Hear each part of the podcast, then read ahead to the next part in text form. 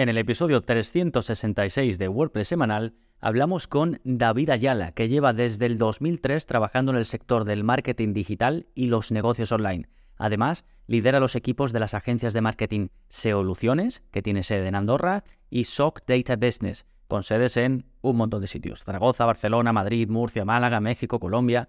Además es autor del libro Visibilidad Online, Inmortaliza tu marca, de la editorial Anaya, David tiene muchísima experiencia como conferenciante internacional, speaker SEO y como organizador de eventos, y además es profe en cursos, en escuela de negocios e incluso en la Universidad de Zaragoza. Quizás lo hayáis podido ver incluso en la tele o la prensa porque ha participado en muchísimos medios de comunicación, así que vamos a aprovechar para exprimir los conocimientos de David Ayala. ¡Vamos allá!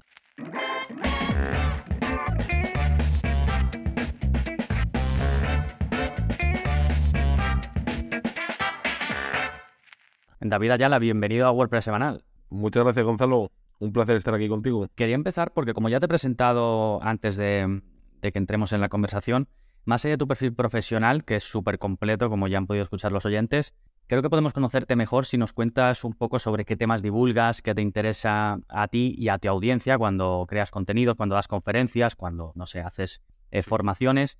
Eh, ¿Sobre qué sueles hablar? ¿Qué es, ¿Qué es lo que te interesa a ti y a tu, y a tu audiencia? Yo las partes que, más suelo hablar, que más controlo, pues por un lado es toda la parte de SEO, que al final es con lo, con lo que empecé. Eh, sobre todo, pues parte del inbuilding, parte de eh, esa creación de, de, enlaces, off page, etc. Eh, temas, en algunas ocasiones también, pues de, reputación online, de estrategias de marketing 360. En muchas ocasiones también, durante el tiempo, pues hemos tenido que hacer estrategias integrales, totales, en las que SEO es una pata, pero hay, hay muchas más que, que, tienen que ver, incluso que eh, son positivas por separado, pero juntas también. Como por ejemplo la parte de creación de marca, generación de búsquedas de marca. Por un lado, pues evidentemente es positivo para en cuanto a estrategia de marketing y por otro lado encima potencia la parte, la parte de SEO también. Al final es, es lo que tiene que, que marketing se haya convertido en algo más complejo, ¿no? Que, que a lo mejor hace 10, 15 años de, tú mm. hablabas de SEO y no tenías nunca en cuenta el resto de disciplinas y ahora cada vez más pues tienes que tener en cuenta el resto sí o sí y el, y el poder ir integrándolas y, y, es necesario. Vale, pues como tienes tantas patas, vamos a ir hablando, si te parece, de... Hombre, no vamos a poder hablar de todo porque controlas mucho, pero a ver si podemos ir viendo cositas interesantes. Por ejemplo, he visto en tu perfil de... Bueno, yo lo he visto en YouTube, pero creo que lo publicaste originalmente en Twitch, que hacías un vídeo comparando los textos de SEO, es decir, de personas que se dedican al SEO, con textos generados por bueno, por OpenAI, ¿no? Imagino que ChatGPT o similar. ¿Nos puedes contar un poquito cómo preparaste mm, este test y los resultados que, arrojaron? Sí, al final fue un poco, por un lado, eh, hacerlo en público, ir viéndolo con la gente, viendo también lo que hacían todos, y por otro lado, pues viendo también personalmente el, pros y contras, ¿no? Porque esto es un poco de lo que trata cada vez que hay un avance, cada vez que tenemos alguna novedad, porque hay gente que en marketing es, muy radical, por ejemplo, cuando salió puesto este tema de OpenAI y tal, de, ostras, nos vamos a la mierda, se va a la mierda en marketing, ya hemos perdido el trabajo, ya nadie va a tener ya nadie va a tener curro y realmente eh, no es así, ¿no? Eh, hemos tenido muchísimos más avances anteriormente y es verdad que evolucionamos porque si viene una herramienta que nos hace trabajar más rápido, de manera más eficiente, pues tenemos que aprovecharla, ¿no? Pero también hay que tener en cuenta, o sea, por ejemplo, esto lo, comparo también con el scrapeo de contenidos, ¿no? Cuando eh, empezaron a aparecer scrappers que eh, te, extraían emails, te extraían contenidos, te extraían eh, datos que tú quisieras. Que eso en su momento. Perdona que te interrumpa, para los que a lo mejor no están familiarizados con el término, scrapeo, ¿qué es exactamente? Así en, en términos un poquito más llano. Sí, Scrapeo es eh, una herramienta, una especie de, robot que va rastreando las webs y extrae ciertos datos que tú has configurado. Por ejemplo, puedes configurar pues, que te extraiga los títulos de X webs, que te extraiga los, correos que detecte de X webs. De esta manera tienes automatizada la, extracción de información. Antes de que esto existiera, de que hubiera programas de este tipo, había gente que, que se dedicaba a esto manualmente. Evidentemente, pues evolucionó. Ahora puedes hacerlo con herramientas, la tarea es más sencilla. Entonces, esa gente ahora se dedica a hacer otras tareas más avanzadas. Con OpenAI pasa lo mismo. Los textos aún hay cosas que dejan que desear. A ver, son textos muy buenos porque todos los experimentos que he hecho salen textos completos, textos lógicos. no, no siempre reales, porque no, no siempre están acertados, porque hay veces que dices, esto es algo demasiado técnico como para que me dé una respuesta, o es algo en lo que ha habido poca información en Internet como para que me dé una respuesta correcta, ¿no? Que veces que se equivoca, no que no sea lógico, sino que se equivoque, o veces que repite demasiado algunas palabras, pero bueno, es algo que, que puedes coger una persona, sacar X textos y te las corrija, y te ahorra un tiempo que, que flipas, por ejemplo, en un e-commerce, que tengas 2.000, 3.000 productos que cada un distribuidor, son 2.000 o 3.000 descripciones que son copiadas, al fin y al cabo, porque la, vía el distribuidor al resto de e-commerce también. Eh, sin embargo, con esto eh, puedes conectar la, API de OpenAI, puedes meterle un prompt que en intermedio, pues hacer un pequeño script que, vaya conectando a la base de datos y, que ese prompt de, OpenAI reescriba los textos. Esto es una maravilla, porque es que el texto ya está. No tienes que decirle ni que se lo invente, sino que reescriba con otras palabras. Esto a lo mejor, 2.000 descripciones, o no lo haríamos y no lo indexaríamos, o nos pegaríamos un año, dos, lo que sea, perdiendo tiempo, esto nos está acelerando, acelerando el proceso. No es que quite un trabajo, sino que habrá otra persona que tiene que revisar esos textos que estén bien. Claro, claro, no, porque te iba a decir, porque si realmente el distribuidor da el mismo texto a todo el mundo y todo el mundo pone el mismo texto, desde el punto de vista del SEO, eso no te va a aportar nada, incluso te va a quitar. Sin embargo, si se crea una versión original de ese mismo texto, entiendo que, que sí, ahí sí puede aportar al posicionamiento, ¿no? Eso es. Y esto al final lo que hace es acelerar acelerar el proceso. Y al final esto a mí sí me parece esencial. Cuanto antes tengamos las cosas de manera más sencilla, pues antes empieza a subir la web, antes empezamos a generar dinero, es mucho, mucho más práctico, ¿no? Y, y dicho, esto no significa que se acabe, que se acabe la mano de obra, al contrario, o sea, para mí surgen otras necesidades que quizás incluso son más relevantes que generar un texto de relleno. Había veces que en los e-commerce esto lo hacía, contratábamos a alguien para que hiciera texto paja. Te da igual lo que escribas porque es que es reescribir este texto y, estaba escribiendo como mono dos mil textos que, incluso esa persona te decía, sí, ¿qué cojones poner? Que ya se me está acabando la originalidad. Claro.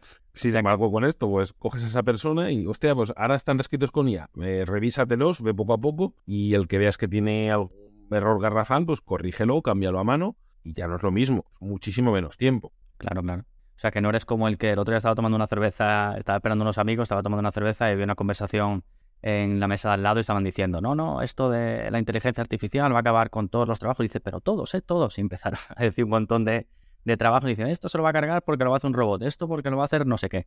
Tú eres de la, de la idea de que al final es un, una evolución, que por supuesto va a haber cosas que no van a ser necesarias hacer, surgir otras y no va a ahorrar mucho tiempo para otro montonazo de cosas.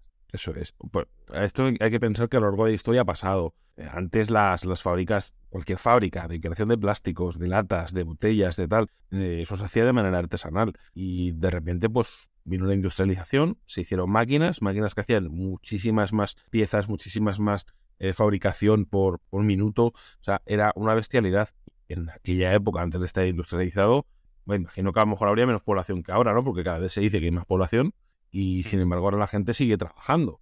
Por lo tanto, al final pasa lo mismo, ¿no? Desaparecieron ciertos puestos manuales, pero aparecieron ingenieros, gente que tiene que reparar esas máquinas, otros mecánicos. Eh, esos puestos de trabajo no existían. Gente que programa esa, eh, esa programación que hay detrás de, de, esas máquinas, procesos, gente que lo controla, mantenimientos, etc. Entonces, esto es lo mismo. Alguien tiene que programar la, la IA, alguien tiene que controlar la IA, alguien tiene que tal. Y luego, pues aquí también hay que pensar que a esto se le va a poner limitaciones. No va a llegar hasta donde queramos. A lo que voy, ya ha pasado con Italia que ha puesto limitaciones, ¿no? Ya la ha prohibido. Entonces, es muy posible que otros países también le pongan ciertas barreras a decir, vamos a llegar hasta aquí, pero no pasemos de esto, que, puede ser periagudo, como pasó aquella vez que generaron una especie de eh, vida artificial que, se volvió súper agresiva, que insultaba a la gente, que era racista, que era ese, ¿no? Pues era en plan, se, se, ha ido la olla con esto, ¿no? Ha generado monstruos. sí, sí, sí. La verdad que es que estamos viviendo un momento histórico. ¿eh? Bueno, em, dejando el tema un poquito de, de las IAS, hay, hay, un libro que me leí hace años que me gusta mucho que se llama The Millionaire Fastlane, de MJ de Marco, creo que en español es La vía rápida del millonario o algo así. Mm. Y básicamente te da sus pautas para ganar dinero con un negocio online de forma rápida, que para él rápida son 10 años, que habla de impactar a millones de personas, y dice rápida pero no fácil, ¿no? Pero te digo esto porque tú hablas mucho de cómo ganar dinero entre tus contenidos, en Internet sobre todo, por supuesto, y mm, en tus vídeos explicas cómo hacerlo, por ejemplo, con AdSense, cómo hacerlo con afiliados, cómo hacerlo con dropshipping. Y a mí la verdad que esto nunca me ha funcionado, siempre que lo he intentado, pues no, no me ha dado lo suficiente como para seguir con ello. Y lo que realmente, mm, o con lo que realmente he podido crear negocios ofreciendo servicios y formación. Pero por otro lado, sí que veo que hay webmasters o SEOs a los que le va súper bien con este tipo de webs. Y como tú tienes de todo, controlas eh, ambos mundos, quería saber tu opinión, un poco, no sé si se puede contraponer, digamos, un modelo de negocio a otro, pero tu opinión en general a este tipo de formas de ganar dinero en Internet. Sí, además, como he llevado tantos años probando tanta cosa, eso me encanta porque puedo comparar eh, pros y contras también, ¿no? Porque, por ejemplo, con AdSense, ahora ya no lo trabajo prácticamente, pero en su momento sí trabajé bastante.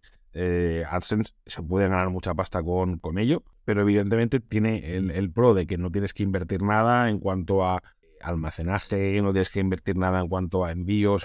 Perdona, David, un, segundo. Antes de, para muy rápidamente, AdSense, por si hay alguno que no sabe muy bien lo que es, es básicamente eh, mostrar anuncios de Google en, una web que tú has creado, ¿no? Eso es. Al final, pues es, los, los, anunciantes que hay en Google pues se pueden anunciar directamente en el buscador o en lo que ellos llaman la red display. La red display pues son todos sus afiliados. Tú te afilias a, Google AdSense y tienes un código, pones esos, esos banners que pueden ser de texto, de imagen y lo monetizas con, con ello. Vale. En este aspecto, pues Google AdSense yo creo viví hace bastante tiempo.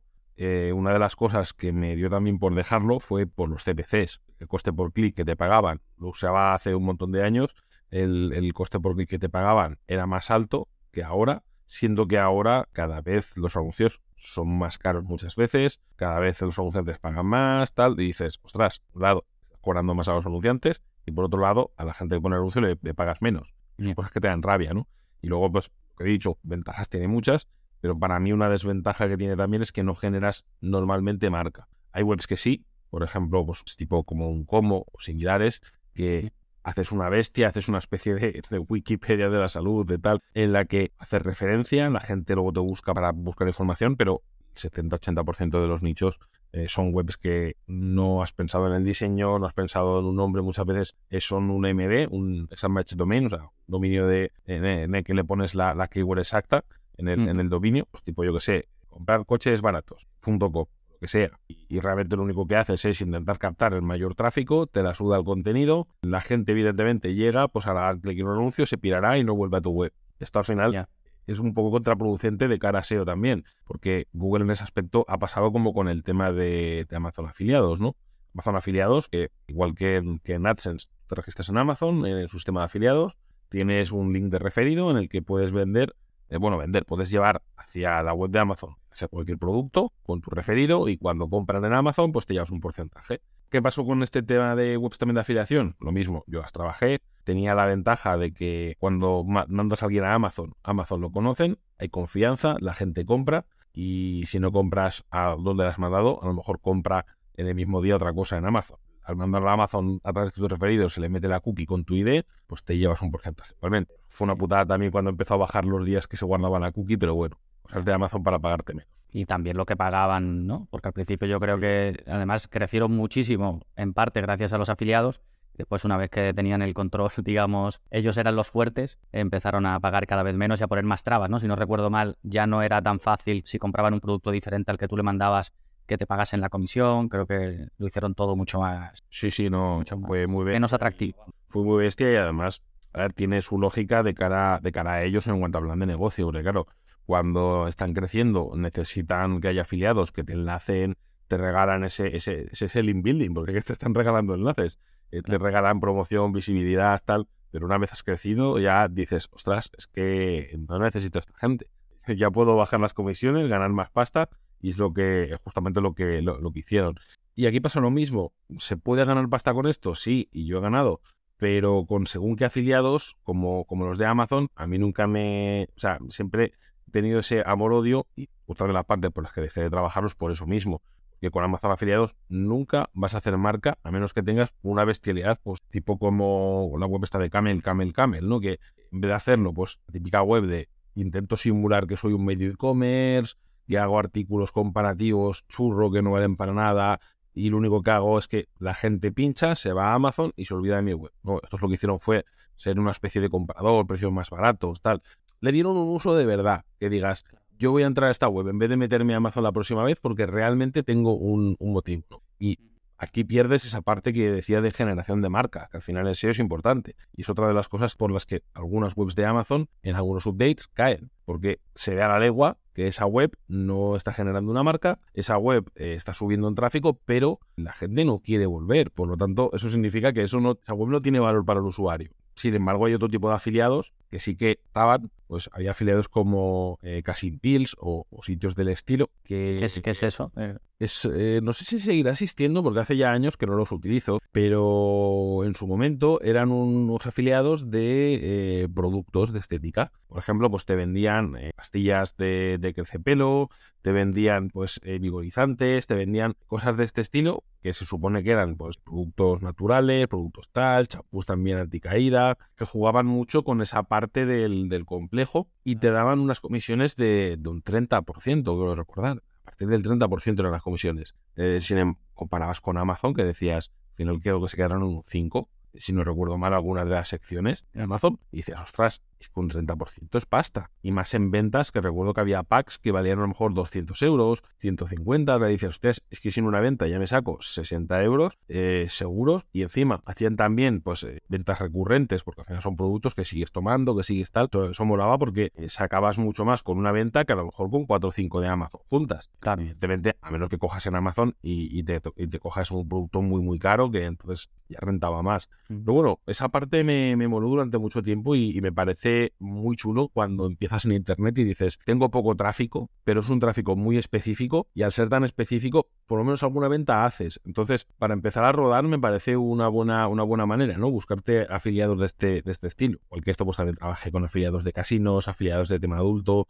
En tema adulto trabajé muchísimo tiempo. Pues afiliados de, temas de cams, afiliados de temas de, de dating ahí había una, auténtica marabunta de, de, de, sponsors de, ese estilo. Y encima lo que me molaban algunos de estos, los de dating, es que te daban recurrentes. Por ejemplo, en su momento recuerdo que trabajé mucho con Adolf Finder, luego pues así más modernos, más actuales, aparecieron eh, Love Cash, que es sponsor, digamos, de, de Fuego de Vida que lo bueno que tiene todo este tipo de, afiliados es que alguien se da de alta para pareja o para buscar un ligue, para buscar un tal, y no te pagan en la primera alta, sino que mientras esa persona sigue dada de alta, todos los meses que le cobran, a ti te dan un porcentaje. Ese sistema de afiliación me encanta porque va creciendo cada mes. Si tú tienes un tráfico muy relacionado con ese, con ese sector, o conocer gente, pareja, eh, sexualidad, tal, eh, si este mes consigues cuatro afiliados, si no se da de baja ninguno y el mes que viene consigues otros cuatro, tienes ocho. Entonces va creciendo, no es tengo la primera venta y fuera. Eso la verdad que es, es, buena manera, ¿no? Eso cuando creas una web específica para aprovechar los afiliados, pero luego también cuando uno tiene marca personal, por ejemplo, yo que tengo mi marca, tú que tienes la tuya, al final lo que mejor funciona es recomendar algo que tú uses y que tenga afiliado. Ahí es cuando sí que le he visto. Antes te decía que no le he visto nunca color a esto, ahí sí. Por ejemplo, si utilizo afiliados de hostings que recomiendo o ese tipo de cosas, y ahí sí que, que además le veo más sentido, lo hago más cómodo y lo puedo asociar a mi marca. Por ejemplo, lo que tú decías ahora de, de citas, difícilmente lo voy a poder asociar a mi marca. Claro. Sí, sí, no, ahí tienes toda la razón. Porque claro, ya cuando juegas con una marca personal que estás en un sector, pues evidentemente puedes recomendar un hosting, puedes recomendar un DEM, puedes recomendar alguna cosita de estas y que luego, pues, si tú lo usas, te funciona bien y la gente lo, lo ve, pues evidentemente la gente lo va a usar y te llevas un afiliado. Entonces, eso también es una, una, manera de conseguir recurrentes porque en hosting también muchos te dan recurrente. Está chulo. Bueno, y luego hay gente como Rubén Alonso que vive una gran, un gran porcentaje de, afiliados de este tipo y le funcionan que te cagas, porque además el tío tiene un salario y una gracia que flipas y, es Ese que pone, creo que lo tengo ubicado, ¿no? Que pone, por ejemplo, jueves spam en Twitter y sí, sí, la verdad que es cachondo el tío, ¿eh? Sí, sí, no, es muy cachondete. Y luego pues montó el canal aquel de Telegram de ofertas de cosas de marketing en las que va metiendo el afiliado. Claro, le ha dado la vuelta también a muchas cosas de te doy una utilidad y no te lo suelto en plan spam o posiciono una URL en plan spam, no, montó un canal de Telegram que era en plan medio automático de cada vez que había una oferta de algo de marketing, llegaba, evidentemente iba a través de su afiliado, pero ostras, me parece algo interesante porque te llevas esa información de no me habría enterado de que estaba de oferta esto nunca si no me lo hubiera enseñado él. Y me quedo aquí porque me ahorro pues un 10%, un 20%, te llevas un afiliado, ah, pues te la has ganado, pero me has conseguido un ahorro guapo. Hombre, ese es todo de los negocios de Choyómetro, básicamente, ¿no? Correcto, correcto. Choyómetro funciona que te cagas por eso. O sea que al final funciona este tipo de cosas, pero hay que dar una vuelta, hay que currárselo como todo, no, no es como antes que a lo mejor montabas una web, la posicionabas y empezabas a ganar pasta, ahora cada vez hay que currárselo más. Eso es, y sobre todo si lo quieres mantener en el tiempo, porque hacer algo explosivo que cojas, venda y luego pueda caer, pues es relativamente sencillo. Lo complicado es que lo mantengas en el tiempo y que Google vea que es un proyecto sólido. hubo un montón de updates que iban en contra de este tipo de webs, pero este tipo de webs que no abordaban valor, ¿no? Y la forma que tiene Google de verlo, una de ellas, pues es esa parte de búsquedas de marca, de recurrencia, de si la gente no vuelve y no sigue buscando tu marca y no tal, evidentemente, si está llegando tráfico, es una señal de a la gente no le gusta. No llega por tu web. O sea, llegan porque estás posicionado y, poco más. Claro. Oye, hablando de, de marca, que lo has mencionado varias veces, ¿Cómo se trabaja si a grandes rasgos una marca personal? Me refiero, hay que hacer algo especial más allá de, por ejemplo, yo tengo mi nombre detrás de todo lo que hago. Pero no sé si hay que enfocar cuando uno va a trabajar una marca personal, no sé, pues estos tres puntos son eh, muy importantes o a lo mejor en comparación con una marca que no es personal, una empresa o lo que sea. ¿Hay algo que haya que destacar más o hay un camino que tú sigas o que estés siguiendo ahora mismo con tu marca personal específico? Sí, a ver, eh, yo el primer paso que siempre, que siempre recomiendo, incluso tema de, marca y generación de marca, reputación, etc. Doy también alguna clase en la, en la Universidad de Zaragoza y en algún sitio más. Y lo primero que recomiendo es definir al 100% tu marca personal. ¿Qué me refiero con definirla? Eh, es muy goloso el ir un poco sobre la marcha, porque al final esto nos pasa a todos. Hay veces que por pereza dices, ostras, es que tanto marca personal como empresarial, las dos, que dices, ostras, voy a hacer una pequeña base y luego voy sobre la marcha definiendo tal. Y es fácil el que te hagas una marca personal que empieza por, por un lado, termina por otro y tiene incoherencias, ¿no? Por, por ponerte un ejemplo, imagínate que empiezas en internet y dices, ostras, eh, me voy a dedicar toda la vida a la programación, me voy a hacer una marca personal de programación y luego a lo mejor terminas, yo qué sé, copywriting o terminas eh, haciendo SEO solamente y programación te olvidas. Y dices, ostras, queda como raro, de repente me transformo. A ver, que se puede hacer, ¿no? Que tú puedes darle un cambio, pero pienso que lo que tienes que hacer primero es definir bien, bien en qué sector estás,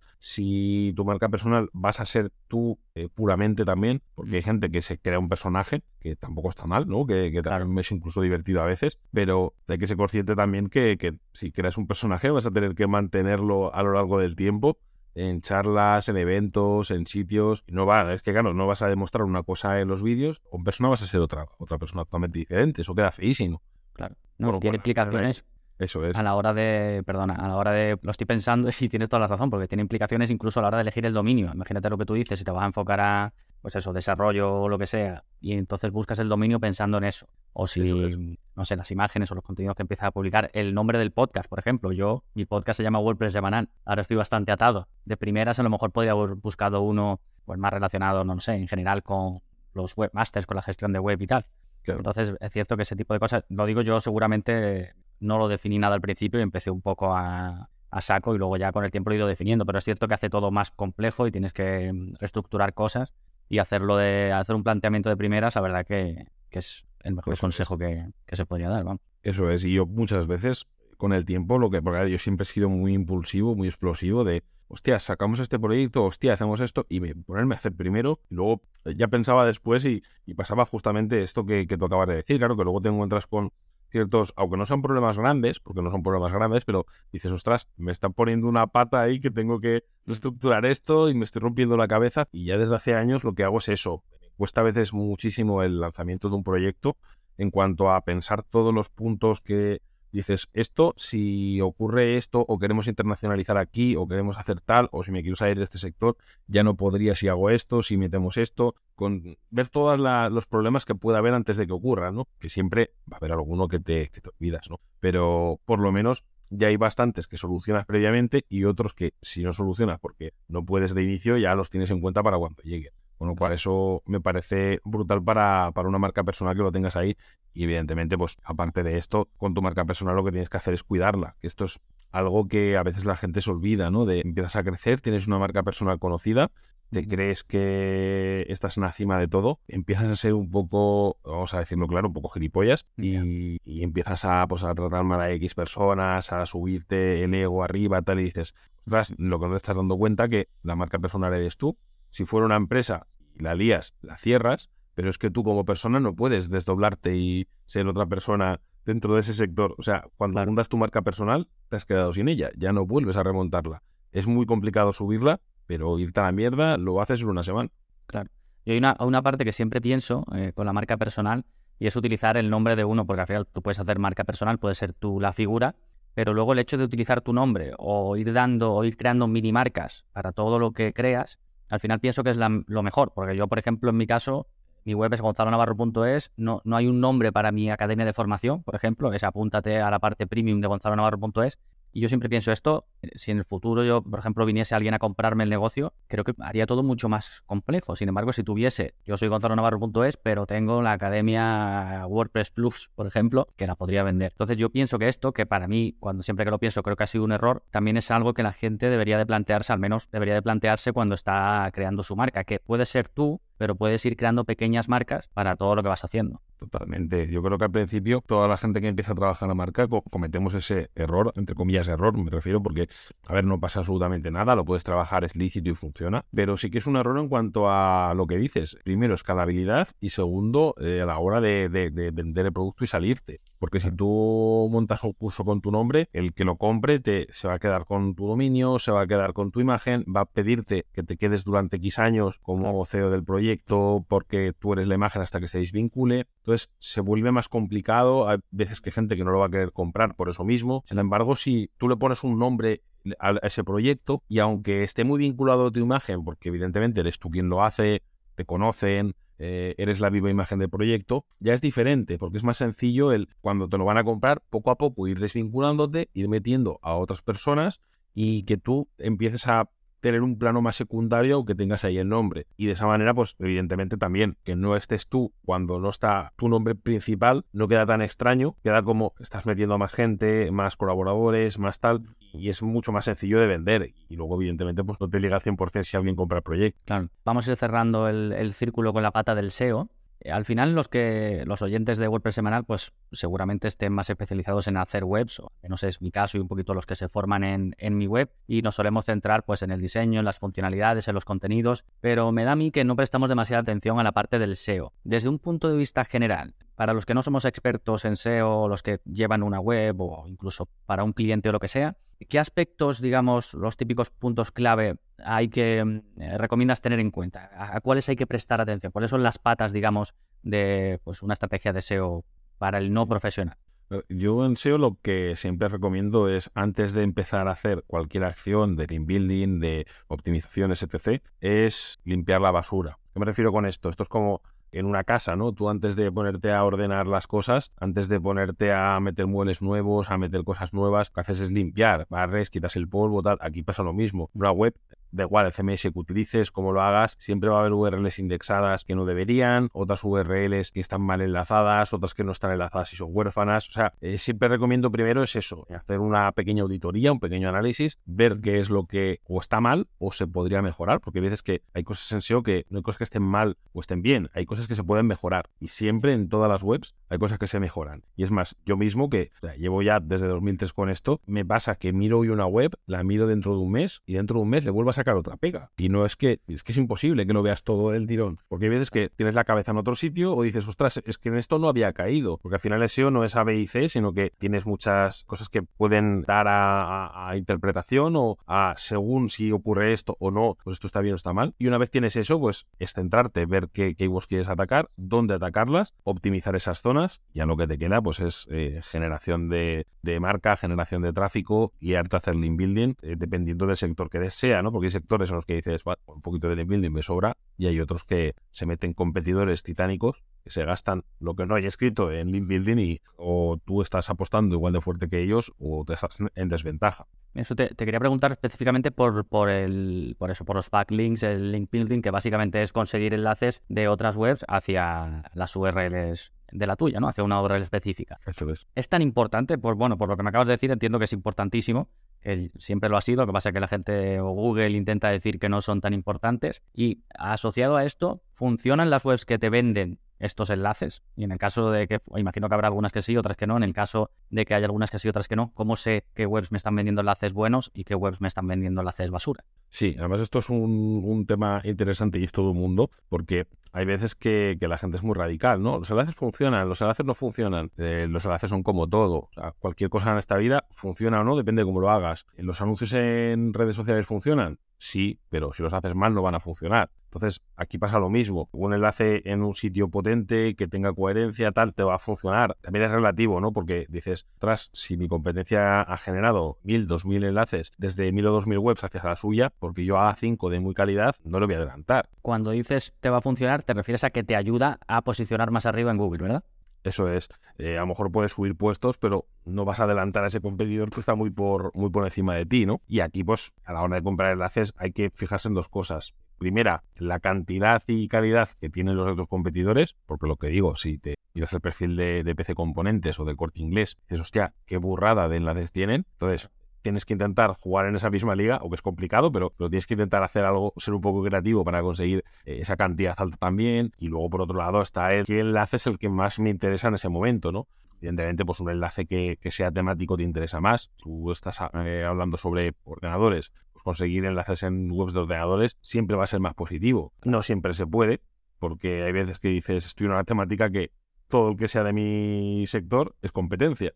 Entonces no me queda otra más que recurrir a periódicos más generalistas, blogs donde puedan aceptar la temática o cuando te, metes en sectores pues tipo casino, por ejemplo, también ocurre, ¿no? Eh, ¿Quién quiere enlazar un casino? Ah, está moralmente mal visto.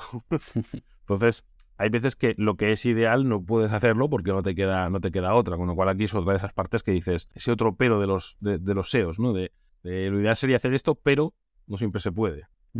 Y la última que te iba a hacer esta la he sacado de porque eh, los que son miembros en gonzalonavarro.es, pues tenemos una comunidad privada en Telegram y les comenté que ibas a venir, muchos ya te conocían, le puse un poquito pues de los temas que sabes, que son muchos, y se interesaron un montón por la parte de eh, limpieza de reputación online, sobre todo de esa parte de limpieza. ¿Cómo se hace esto o quién necesita una limpieza de reputación online y cómo la enfocáis vosotros cuando, cuando vais a hacer algo, vamos, un servicio de ese estilo? Sí. El tema de reputación es que es un tema que me parece, me parece vital para las empresas, porque, a ver, eh, hay que pensar una cosa.